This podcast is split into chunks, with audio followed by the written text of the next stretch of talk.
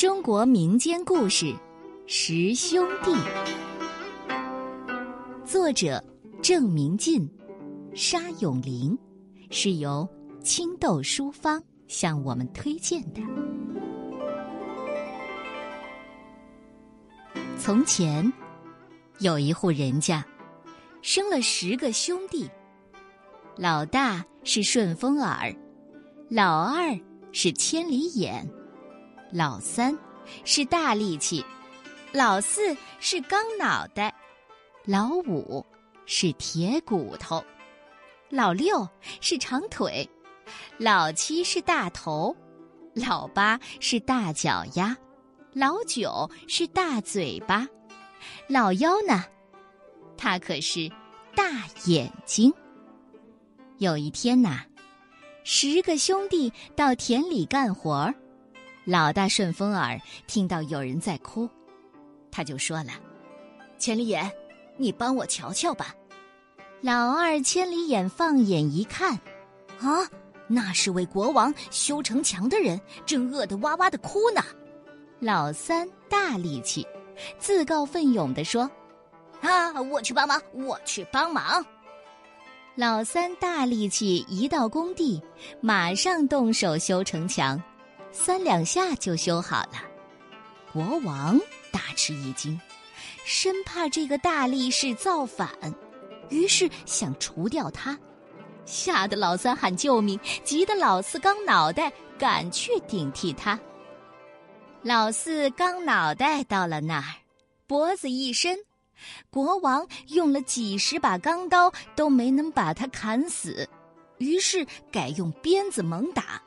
把老四也给吓哭了，老大顺风耳又听到有人哭了，老二千里眼放眼一看，大叫：“啊，不好了！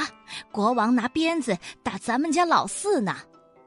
老五是铁骨头，他说了：“那就由我去顶替他吧。”老五铁骨头到了那儿，任由国王打断了几十根鞭子。他还是好端端的，国王气急了，要把他往海里扔。老五吓哭了。老大顺风耳又听到有人哭了，老二千里眼放眼一看，不好了，国王要把咱们家老五往海里扔呢。老六是长腿，由我去顶替他吧。老六长腿到了那儿。就被扔到海里，结果啊，水才淹到他的脚丫子，他正乐得捞鱼玩呢。他捞了上百斤的鱼，没处放。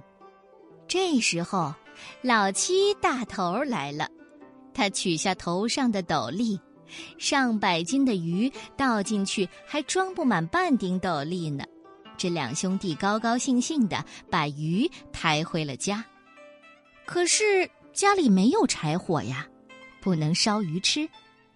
老八大脚丫说了：“呃，前天我在山上砍柴，这脚上啊扎了一根刺，呃，我我我跳出来看看能不能当柴用。”哎，啊！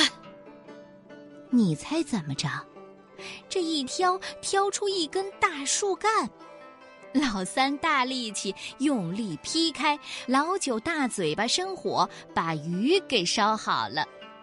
老九大嘴巴说了：“呃呃，我我先尝一尝熟不熟哈。”老九大嘴巴只尝了一口，这上百斤的鱼还不够他塞牙缝的呢。